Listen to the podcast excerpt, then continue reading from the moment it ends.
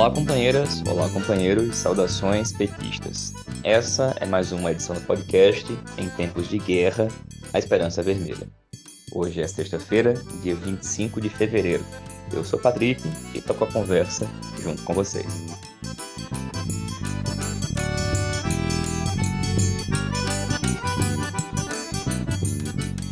O episódio de hoje, a gente fala principalmente da escalada dos conflitos na Ucrânia. Sobre esse assunto, a gente vai ouvir o companheiro Walter Pomar, que é professor de Relações Internacionais da UF-ABC, Universidade Federal do ABC. A gente vai ouvir também a companheira Thelma Mello, que é educadora social, conselheira lá no DF, e comenta pra gente o tema dos 90 anos da conquista do voto feminino aqui no Brasil, marcado ontem, dia 24 de fevereiro. E ouvimos ainda o companheiro Pedro Pontes, sociólogo, gestor cultural, militante do PT, que fala da aprovação da Lei Paulo Gustavo, que ocorreu ontem na Câmara dos Deputados.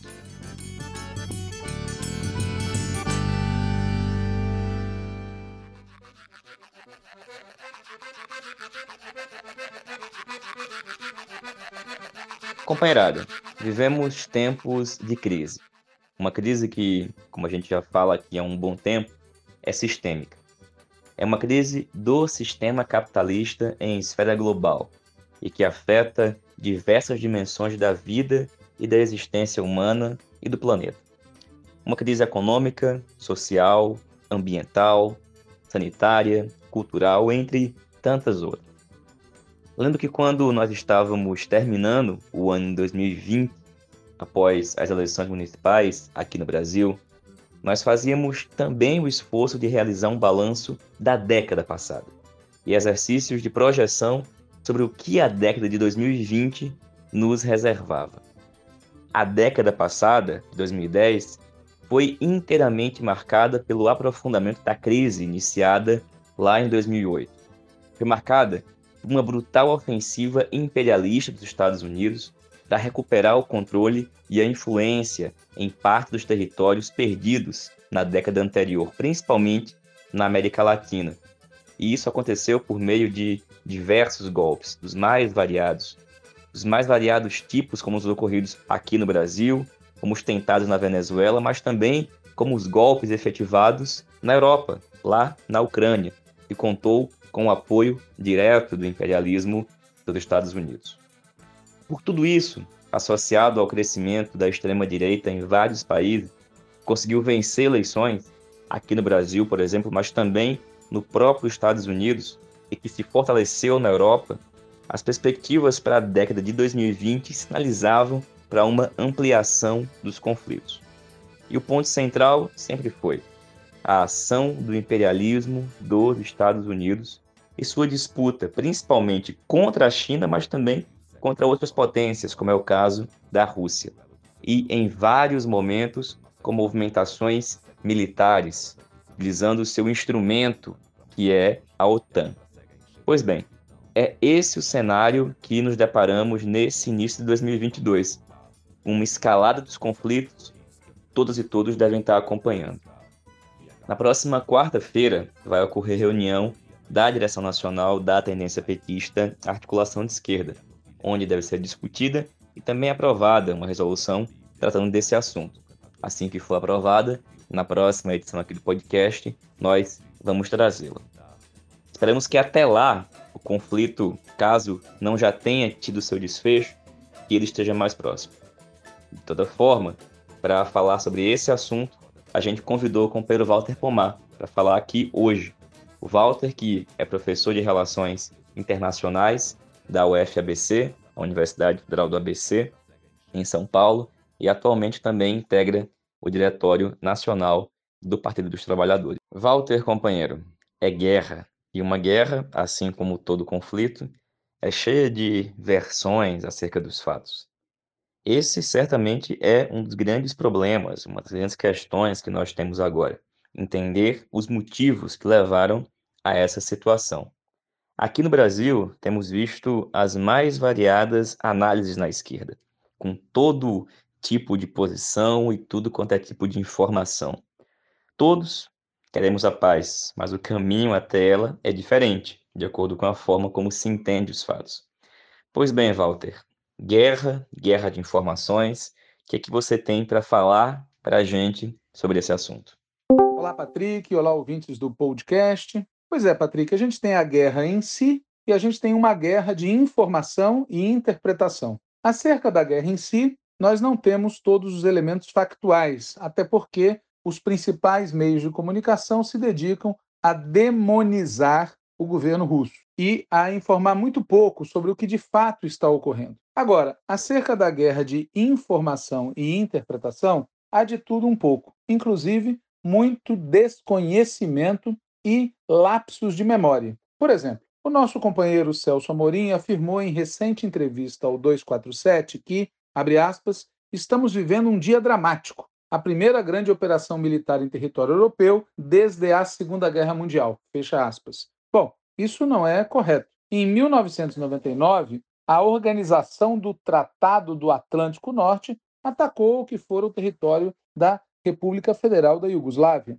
A OTAN usou a força militar sem aprovação do Conselho de Segurança das Nações Unidas. Os ataques foram de 24 de março a 10 de junho de 1999, ataques aéreos, sem falar do que já havia ocorrido na Bósnia e Herzegovina em 1995. Portanto, ao contrário do que disse nosso companheiro Celso Amorim, em território europeu, depois da Segunda Guerra Mundial, foi a OTAN que atirou primeiro, ainda nos anos 90. Quem manda na OTAN? Os Estados Unidos. Na época, era o governo Clinton, tido e havido por muita gente como um cara de centro-esquerda. A verdade é que tem muita gente no nosso meio que raciocina como se esta guerra fosse apenas entre Ucrânia e Rússia. Exemplo, Marcelo Freixo, que está no PSB para ser candidato ao governador do Rio, com o apoio do PT, com as exceções conhecidas. Marcelo Freixo disse, abre aspas, a agressão à liberdade e à soberania da Ucrânia pela Rússia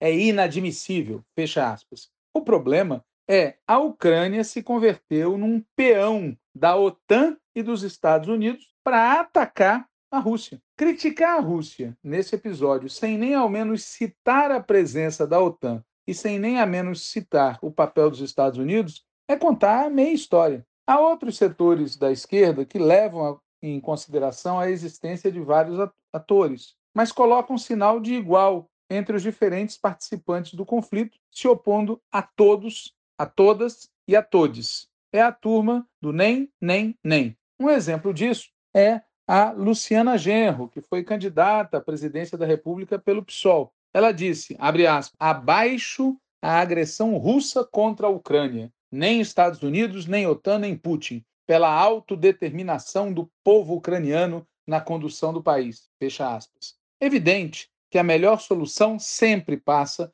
pela classe trabalhadora, pela maioria do povo, pelas negociações e pela paz. E melhor seria um mundo onde estivesse claro do nosso lado a turma da justiça, do bem e da paz, e do lado de lá a turma do mal, com L. Mas no mundo de hoje, a coisa é bem mais complicada. Um que reconhece, pelo menos parcialmente, essa complicação é o Valério Arcari, hoje no PSOL. Ele diz assim, abre aspas, não devemos fazer a propaganda norte-americana de Ucrânia livre. Claro, a Ucrânia já é uma semicolônia americana, mas quem defender a vitória militar russa está indo na direção do abismo, guerra interimperialista. Por isso, mesmo que estando sendo cercada pela OTAN, a guerra às custas da Ucrânia não me parece progressiva. Ao contrário, subimperialismo russo não é progressivo diante de imperialismo dominante. O objetivo de um subimperialismo é se tornar dominante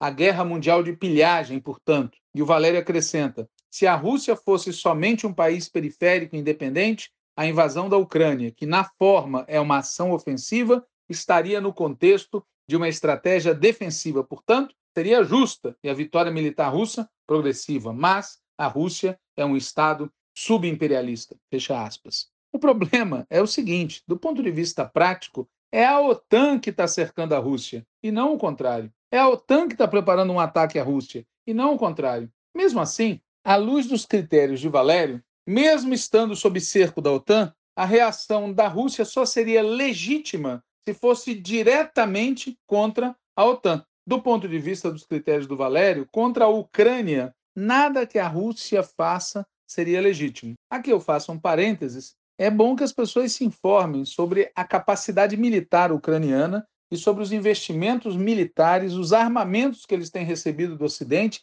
e a assessoria militar direta do Ocidente nesse último período. Fecha parênteses. Seja como for, esse tipo de raciocínio feito pelo Valério coloca a Rússia diante de um beco sem saída. A Rússia, adotado esse critério, precisa esperar pacientemente ser atacada e só aí reagir. Ou então tem que comprar a briga diretamente com o imperialismo estadunidense e seus sócios europeus. Bom, para embasar essa opinião, Valério repete várias vezes o argumento do subimperialismo. Diz ele, abre aspas, o objetivo de um subimperialismo é se tornar dominante, a guerra mundial de pilhagem, portanto. Fecha aspas. Outro setor da esquerda, expresso pela tendência O Trabalho, publicou no dia 20 de fevereiro, antes da ação militar, portanto, um texto em que adota uma outra linha de análise. Diz assim o texto: abre aspas. É também o medo da mobilização popular que leva Putin a recorrer ao nacionalismo russo em relação à Ucrânia para desviar a atenção dos povos da Federação Russa da imensa deterioração das condições de vida e trabalho. Fecha aspas. Veja, a gente pode debater se é correto ou não essa interpretação sobre o medo da mobilização popular, mas há elementos de sobra para falar de um outro aspecto, que é repito, o avanço da OTAN contra a Rússia. Só que quando fala, o texto publicado no site de O Trabalho diz o seguinte, abre aspas, nem o povo ucraniano, nem o povo russo querem a guerra, e as populações de Donbass e Donetsk também não querem, fecha aspas. Bom, o povo é muita gente, mas o que se pode dizer com certeza é que do lado da Ucrânia há setores extremamente belicistas e que do lado das repúblicas separatistas uma parte da população foi à guerra para exatamente sair do controle do governo ucraniano. O que sim se pode dizer é que uma guerra causa um sofrimento imenso, e esse sofrimento não é distribuído por igual, vai ser pago pela imensa maioria do povo. Bom, mas voltando ao texto do trabalho, o texto publicado no site do trabalho, ele diz também o seguinte, abre aspas: a liberdade e a soberania dos povos não devem ser buscadas nem do lado de Putin, nem do lado dos Estados Unidos, mas no movimento dos povos para se libertar dos regimes opressores. Fecha aspas. Claro, a gente tem que estar do lado dos povos, mas do ponto de vista prático, esse jeito de apresentar o problema trata de maneira simétrica a aliança Ucrânia-OTAN versus a Rússia. Um exemplo de aonde leva esse tratamento simétrico está na declaração dada pelo nosso companheiro Lula, nosso candidato a presidente da República. Ele disse assim, abre aspas, a gente está acostumado a ver que as potências, de vez em quando, fazem isso sem pedir licença. Foi assim que os Estados Unidos invadiram o Afeganistão, invadiram o Iraque. Foi assim que a França e a Inglaterra invadiram a Líbia. E é assim que a Rússia está fazendo com a Ucrânia. Fecha aspas. Bom, esta afirmação do Lula não é correta. No que diz respeito aos Estados Unidos, à França e à Inglaterra, e no que diz respeito ao sem pedir licença. Primeiro é bom lembrar que faz algum tempo que Putin está buscando uma saída negociada. Portanto, o sem pedir licença, no caso da Rússia, é desconhecer os fatos. Segundo, nem o Afeganistão, nem o Iraque, nem a Líbia eram ameaças reais para os Estados Unidos. No caso do Afeganistão, o pretexto foi Bin Laden. No caso do Iraque, tinha o pretexto das mentirosas e inexistentes armas de destruição em massa. No caso da Líbia, o pretexto foi proteger o povo que estaria sendo massacrado pela aviação de Gaddafi. Pois bem, nos três, nos três casos, a gente sabe muito bem que os motivos eram outros, que se mentiu e que os efeitos foram terríveis. Agora, no caso da Ucrânia, não tem pretexto, tem um fato inegável: a expansão da OTAN, que desde 1999 incorporou a Polônia, a Tchequia, a Sérvia, a Hungria, a Estônia, a Lituânia, a Letônia, a Romênia, a Bulgária, a Albânia, a Macedônia do Norte e Montenegro é um cerco à Rússia. E a adesão da Ucrânia à OTAN é cruzar uma linha vermelha. Infelizmente, esse tema da OTAN e dos Estados Unidos também não apareceu na nota do PT. Parece que havia uma outra nota no tweet que lembrava da OTAN, mas parece que ela foi apagada. Agora, a nota oficial, assinada pela companheira Glaze e pelo companheiro Romênio, diz assim: abre aspas. O PT sempre defendeu que as relações internacionais sejam pautadas pelo respeito à autodeterminação dos povos e no diálogo democrático entre países, visando a construção da paz, progresso e justiça social para todos. A resolução de conflitos de interesses na política internacional deve ser buscada sempre por meio do diálogo e não da força, seja militar, econômica ou de qualquer outra forma. Neste momento, entendemos que a solução do contencioso entre Rússia e Ucrânia deve se dar de forma pacífica, utilizando todas as possibilidades de mediação em fóruns multilaterais. Fecha aspas. A nota do PT, como dissemos, não fala da OTAN e dos Estados Unidos, mas pelo menos não fala do ataque russo. E está certo falar em paz. E é preciso buscar a mediação em fóruns multilaterais. Mas é preciso também dizer quais são as condições reais para uma solução pacífica. E a principal dessas condições é o recuo da OTAN e o expresso compromisso de que a Ucrânia não vai integrar a coalizão. Notem que alguns países, depois da Segunda Guerra Mundial, assumiram a neutralidade e funcionou. Bom, agora, na esquerda, além dessas posições é, anti-Putin e nem-nem, e tímidas em relação a apontar a responsabilidade dos Estados Unidos e da OTAN, existem também posições que, com mais ou menos ressalvas, adotam um ponto de vista, digamos, mais compreensivo e abertamente simpático ao Putin. É o caso, com destaque, do jornal Hora do Povo, que é o jornal de uma tendência interna do Partido Comunista do Brasil. Diz o jornal Hora do Povo, abre aspas, a Rússia iniciou uma operação militar na Ucrânia após um pedido das autoridades das repúblicas populares de Donetsk e Lugansk por assistência para repelir a agressão militar de Kiev. Fecha aspas. É o caso também do nosso companheiro Marcelo Buzeto, do MST, que soltou um pequeno texto dizendo, abre aspas, não, a Rússia não invadiu a Ucrânia. A Ucrânia tem sido utilizada pelos Estados Unidos, União Europeia e OTAN para ameaçar a Rússia e os cidadãos russos que vivem no interior da própria Ucrânia. Durante oito anos, o governo da Ucrânia aprovou leis antidemocráticas, perseguiu e reprimiu judeus, russos e comunistas. Os partidos que governam a Ucrânia falaram em destruir a conspiração comuno-judaica russa. Membros do governo da Ucrânia fazem homenagens a personagens da história conhecidos por sua colaboração com os nazistas na Segunda Guerra Mundial, quando a Ucrânia, parte da União das Repúblicas Socialistas Soviéticas, foi invadida pelas tropas de Hitler. Fecha aspas. Aqui um parênteses, né? Isso que o Marcelo Buzeto fala é 100% verdadeiro. Existem, atuando na Ucrânia, pelo menos até a intervenção militar eh, russa, milícias e organizações neonazistas, Batalhão Azov, Right Sector, National Corps, Svoboda. Esses caras não são propriamente neonazistas, eles são nazistas, porque defendem o nazismo. Aliás, na Ucrânia houve, durante a invasão nazista, apoio de setores locais às tropas nazistas. E depois que terminou a Segunda Guerra, continuou a haver uma guerrilha de setores pró-nazistas na Ucrânia. Fecha parênteses. Outra pessoa que adotou uma posição, digamos, compreensiva para com os motivos da Rússia e de Putin é o Breno Altman. Breno Altman eh, tem chamado atenção para o fato de que essa história toda começa quando um golpe de Estado derrubou o presidente Viktor Yanukovych, um aliado russo, no ano de 2014. E houve apoio eh, dos Estados Unidos e de potências da Europa a esse golpe de Estado. A lógica era incorporar a Ucrânia à OTAN. A reação do, da Rússia foi ocupar a Crimeia, que é um ponto estratégico, porque ali está uma base naval muito importante para a Rússia,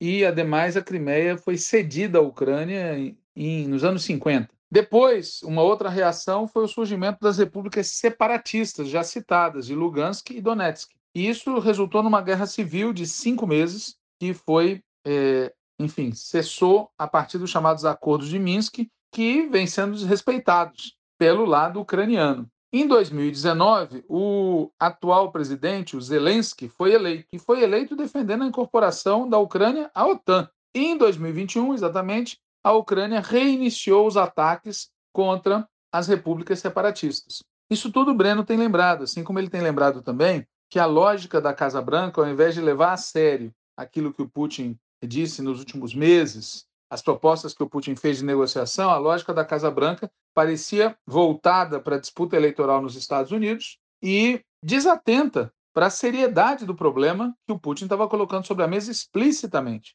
O Breno também acha que pode estar presente uma tentativa de forçar um conflito que gere problemas não só para a Rússia, mas também para a China. Seja como for, ele destaca algo que me parece muito correto. Esse episódio pode fechar um período histórico no qual os Estados Unidos eh, operavam como uma força militar sem. E isso preocupa os Estados Unidos. Os Estados Unidos têm chamado publicamente uma campanha contra o totalitarismo chinês e russo. O Biden chegou a falar que o Putin, inclusive, estaria querendo recriar a União Soviética. Esse é o grau de loucura e de propaganda feita pela turma dos, eh, do governo dos Estados Unidos. Será que isso é verdade? De jeito nenhum. Aliás, em dois discursos recentes, o Putin deixou bem clara a diferença entre a sua postura nacionalista e a postura de duas figuras importantes da tradição comunista russa. No primeiro discurso, o Putin disse o seguinte, abre aspas, como resultado da política bolchevique,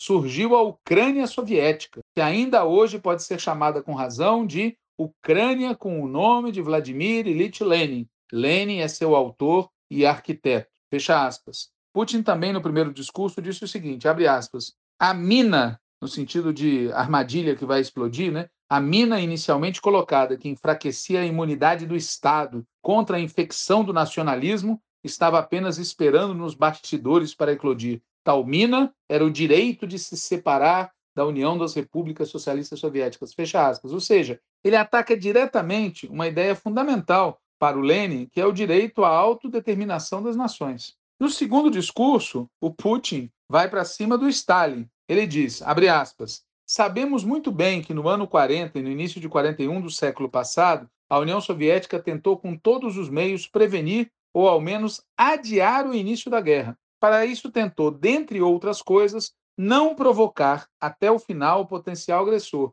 não realizava ou adiava as ações mais necessárias e óbvias para se preparar para repelir um ataque inevitável. Esses passos, que enfim foram dados, chegaram catastroficamente tarde. Como resultado, o país se viu despreparado para enfrentar com toda a força a invasão da Alemanha nazista, que, sem declarar a guerra, atacou a nossa pátria em 22 de julho de 1941. Conseguimos parar e depois destruir o inimigo, mas o preço foi gigantesco. A tentativa de satisfazer o agressor às vésperas da grande guerra pela pátria acabou sendo um erro que custou muito caro para o nosso povo. Nos primeiros meses de ações de combate, perdemos territórios gigantes e estrategicamente importantes e milhões de pessoas. Não permitiremos que este erro aconteça pela segunda vez. Não temos direito de permitir. Fecha aspas. Vocês viram a frase, né? Não permitiremos que este erro aconteça pela segunda vez. Bom, o fato é que nesses dois discursos o Putin critica explicitamente o Lenin e Stalin. O Putin é um nacionalista, né? O ponto de vista dele contrário à autodeterminação das nações é diferente da tradição defendida, por exemplo, pelo Lenin. Bom, a gente pode concordar ou não com essas críticas que o Putin faz. Nós podemos concordar ou não com o governo Putin. Nós podemos ou não temer as perspectivas futuras, os desdobramentos, que, como disse um colega, guerra a gente sabe como começa, mas não sabe como termina. Mas o problema é que a verdade é sempre concreta, né? E por isso, falar em abstrato contra a guerra não resolve o problema. Atacar a Rússia, desconhecendo os seus motivos, tampouco resolve o problema. Pode, na verdade, agravá-lo. E a pergunta é: a ameaça da OTAN contra a Rússia é verdade ou é ficção? A Ucrânia, o atual governo da Ucrânia, é aliado ou não é aliado da OTAN? E frente à ameaça, havia mesmo outra alternativa do que atacar primeiro? Eu estava ouvindo uma entrevista recente de um colega que dizia que, que, que diz o seguinte: Putin tem razão nas suas reclamações e nas suas advertências, mas a intervenção militar é inaceitável. Isso me lembra uma vez que eu fui à Coreia do Norte e perguntei a um alto dirigente do governo norte-coreano por que eles, um país tão pobre, investiam em armas nucleares. E a resposta foi: nós não queremos ser o próximo Iraque. Repito, nós não queremos ser o próximo Iraque. Eu tenho a impressão de que o Putin não confia nos Estados Unidos, não confia em certas potências europeias e decidiu se antecipar, tratando a questão de uma maneira que ele achou a única possível. E isso posto, é importante lembrar, não vai parar por aí. Nós estamos numa época de crises e de guerras. Nós vivemos um tempo de crise e um tempo de guerras. E frente a isso, se nós queremos realmente paz, é bom a gente se preparar. Valeu, Walter. Obrigado pela tua participação aqui no podcast, companheiro. E lembro, pessoal, como mencionei aqui no começo, que na próxima semana tem reunião da Direção Nacional da Tendência Petista Articulação de Esquerda, onde deve ser discutida e também aprovada uma resolução tratando especificamente desse assunto. Agora, gente, ontem, dia 24 de fevereiro, aqui no Brasil, foi celebrado os 90 anos da conquista do voto feminino. Na verdade, existem dúvidas sobre se foi exatamente no 24 de fevereiro, porque existem outras datas muito importantes que dizem respeito à luta das mulheres pelo direito de voto e de participação na política. Bom, para falar um pouco sobre essa história, sobre esse assunto, a gente convidou aqui a companheira Thelma Mello, que é conselheira tutelar e educadora social no Distrito Federal. É a Thelma que a gente escuta agora. Olá, eu sou a Thelma Mello, sou conselheira tutelar, educadora social, artista, feminista e socialista. E hoje eu vou falar para vocês um pouco sobre o 24 de fevereiro, data que celebramos os 90 anos do voto feminino no Brasil. Em 24 de fevereiro de 1932, o Getúlio Vargas é, publicou o Decreto 2076 que instituiu o direito ao voto feminino, o Código Eleitoral, o voto secreto e criou a Justiça Eleitoral. Porém, o voto feminino só era permitido às mulheres alfabetizadas e assalariadas, o que deixou milhares de mulheres de fora. O ano de 1933 foi o primeiro ano que as mulheres poderiam votar, mas se você acha que essa história começa aqui, você está muito enganado. A luta pelo direito ao voto feminino no Brasil começa lá no final da década de 1890, com movimentos de mulheres que se juntaram para exigir os seus direitos políticos. Essas mulheres eram chamadas de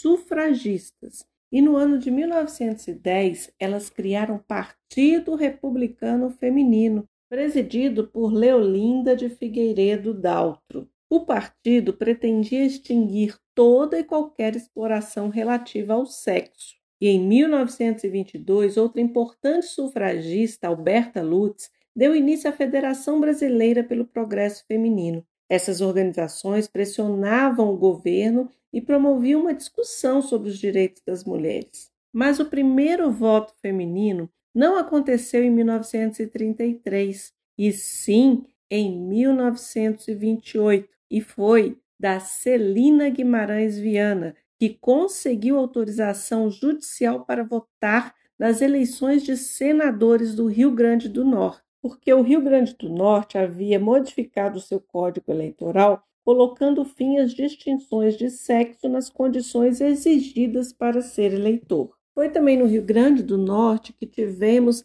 a primeira mulher eleita prefeita do Brasil, Alzira Soriano, em 1928. De lá para cá, as mulheres continuam lutando para garantir igualdade de condições nas disputas dos espaços políticos. As mulheres parlamentares são vítimas cotidianas de violência política, pois a sociedade brasileira ainda repousa no alicerce escravista e patriarcal. Nesses 90 anos, muita coisa mudou. Tivemos muitos avanços, mas ainda falta muito para atingirmos uma igualdade política de gênero no Brasil. Apesar das mulheres constituírem a maioria da população brasileira e serem quase 50% dos filiados a partidos políticos e 52% do eleitorado, ainda persiste a subrepresentação. No Senado, as mulheres ocupam hoje 12 vagas das 81 cadeiras. Na Câmara, 77 das 513 cadeiras.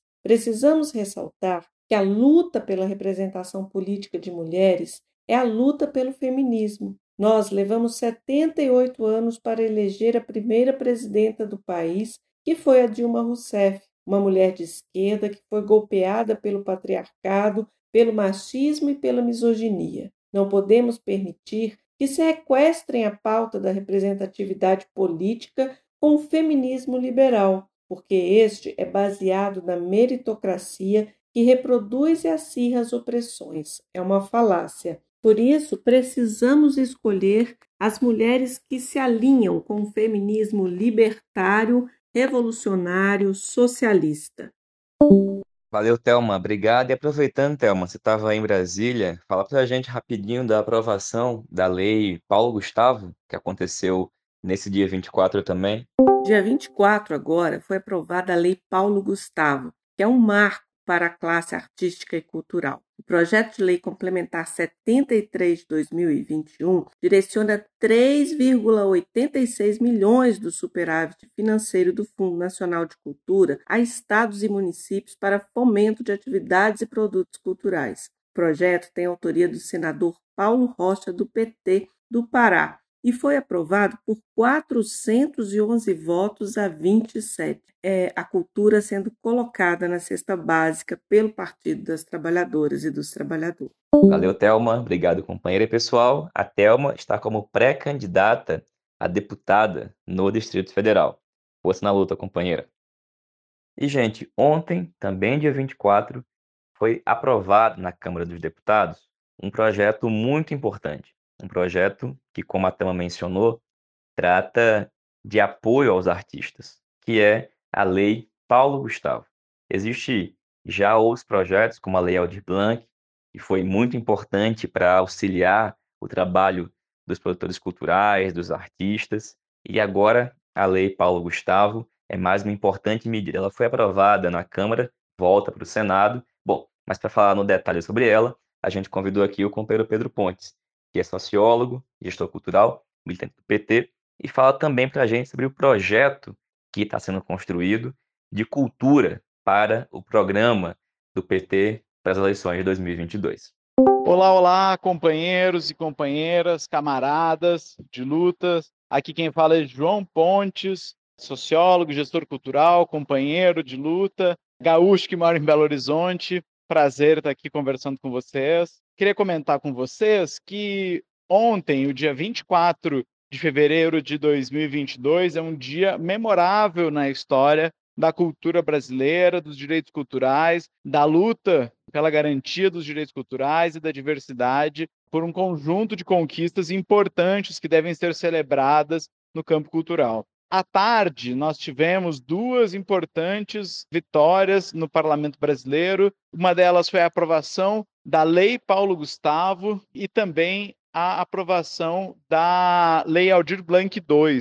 A Lei Paulo Gustavo, que é um projeto de autoria da bancada do PT no Senado e que é uma construção da setorial de cultura do PT, com vários companheiros e companheiras, já havia sido aprovada no Senado e agora aprovada na Câmara dos Deputados. É uma lei emergencial, semelhante à Lei Aldir Blanc, mas com a característica que é a destinação de quase 4 bilhões de reais que já estavam contidos no Fundo Nacional de Cultura, no Fundo Setorial do Audiovisual, ou seja, já eram recursos conquistados pelo setor cultural através de seus dispositivos institucionais de captação, como o Codecine, ou seja, vem da movimentação econômica do setor, especialmente do audiovisual, e que não vinham sendo destinados desde o golpe pelos governos, dado ao ataque dos governos Temer e do governo Bolsonaro à diversidade cultural e aos direitos culturais. Esse recurso vinha se acumulando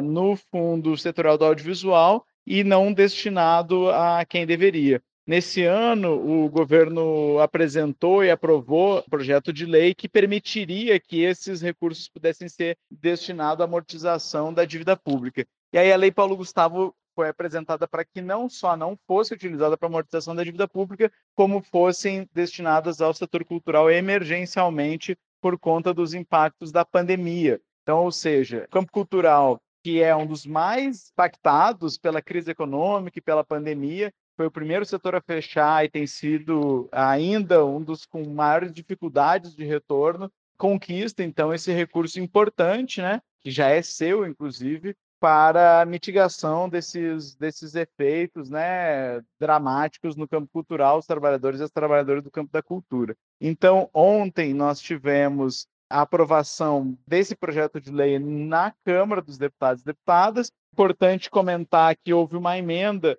em acordo com a bancada petista, com o governo, para que ele pudesse ser aprovado, agora ele volta para o Senado. Mas eu queria chamar a atenção que, para a aprovação desse projeto de lei, nós criamos comitês estaduais, comitês em todo o Brasil, para a mobilização do campo cultural, frente para a mobilização pela aprovação. E foi fundamental esse processo de organização, nós construímos comitês em todas as unidades da federação, companheiros e companheiras petistas do, do campo progressista, mas também agentes, ativistas, artistas, técnicos que não necessariamente, então, ou seja, foi um processo de ampliação da nossa mobilização, da nossa articulação política e que também contou com importante presença de companheiros e companheiras do PT, da articulação de esquerda, citar o companheiro Pedro Vasconcelos, foi um dos grandes mobilizadores, secretário de Cultura de São Leopoldo, e que nos permitiu né, essa grande mobilização. Os comitês foram decisivos no diálogo com as bancadas de deputados e deputadas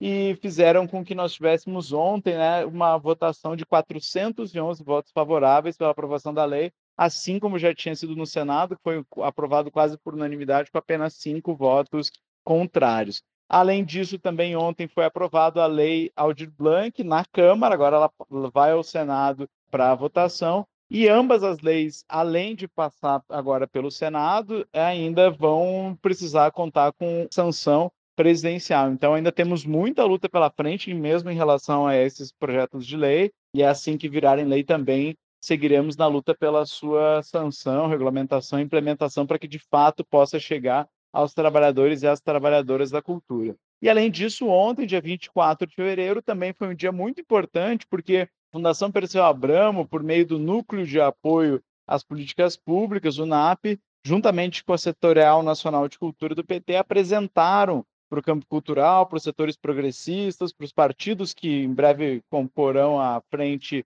partidos para a candidatura de Lula, um texto de referência, um documento chamado Por uma Política Cultural para o Brasil, que é um disparador de um processo de construção de um programa para esse processo eleitoral, um programa para o campo da cultura. Então, também é, contou com participação de companheiros e companheiras. Eu tive a oportunidade, inclusive, de ontem apresentar esse texto em uma live organizada pela TVPT, também ter elaborado a primeira versão do texto e participado da coordenação junto com vários e várias companheiras. Também o companheiro Pedro Vasconcelos esteve nessa frente de luta. E a gente então tem esse texto, ele está disponível no site da Fundação Perseu Abramo, são aproximadamente 20 páginas, com um conjunto de diretrizes, desafios, diretrizes e, e uma agenda estratégica para o campo cultural. E é importante destacar que a disputa programática é fundamental a gente entende que não só é necessário um programa ousado, avançado, mais radicalizado para o país como um todo, né, do ponto de vista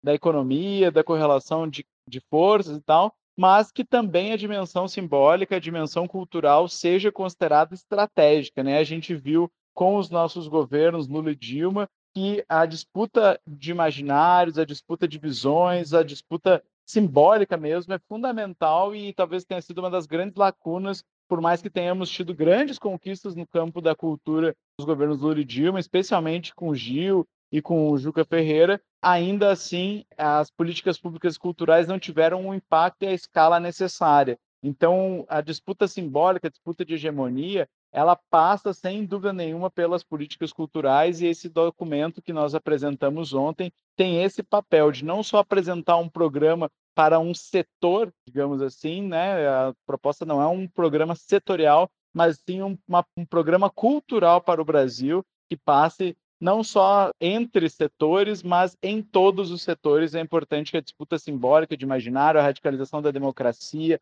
a despatriarcalização, a contracolonização e uma perspectiva de luta de classes mais radicalizada seja realizada também do ponto de vista da disputa de imaginário, de corações e mentes. Então, esse programa, esse texto para a construção do programa, né? Então, portanto, nós não apresentamos o programa, apresentamos o texto disparador de um processo participativo, democrático de construção do programa. Ele parte dessas premissas, ela parte dessas, desses temas, né? Que são provocadores para reflexão. Então, foram, foi um dia muito importante né, para a cultura, como eu havia comentado. Dia 24 de fevereiro de 2022 entra para a história da cultura brasileira como um dia muito importante de conquistas e de muita luta. Então, convidando, convidamos os companheiros e as companheiras da esquerda, do campo popular, democrático, da articulação esquerda, para se somar né, para quem já, já muitos companheiros e companheiras já estão nessa luta, mas que ainda mais companheiros e companheiras possam estar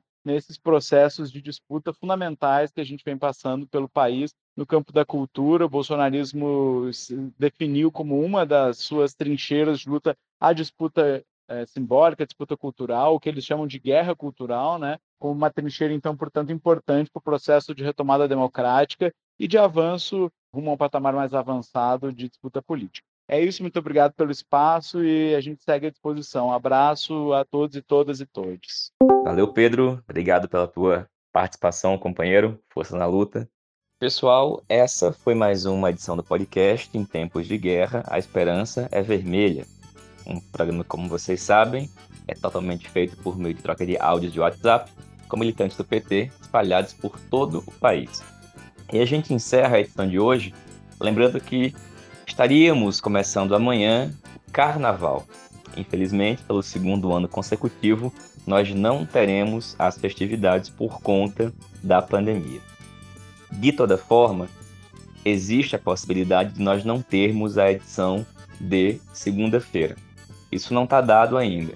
Caso a gente consiga, vamos garantir uma edição na segunda. Caso nós não consigamos, ao longo dos próximos dias, a gente tenta publicar uma edição especial dando conta dos temas mais relevantes do momento. De toda forma, a gente encerra a edição de hoje ao som de uma canção de Ângela Maria que embalou muitos carnavais em diversos locais de todo o país e que tem muito a ver com o momento que a gente está vivendo. Desejamos a todas e todos bom fim de semana, saudações petistas e até mais.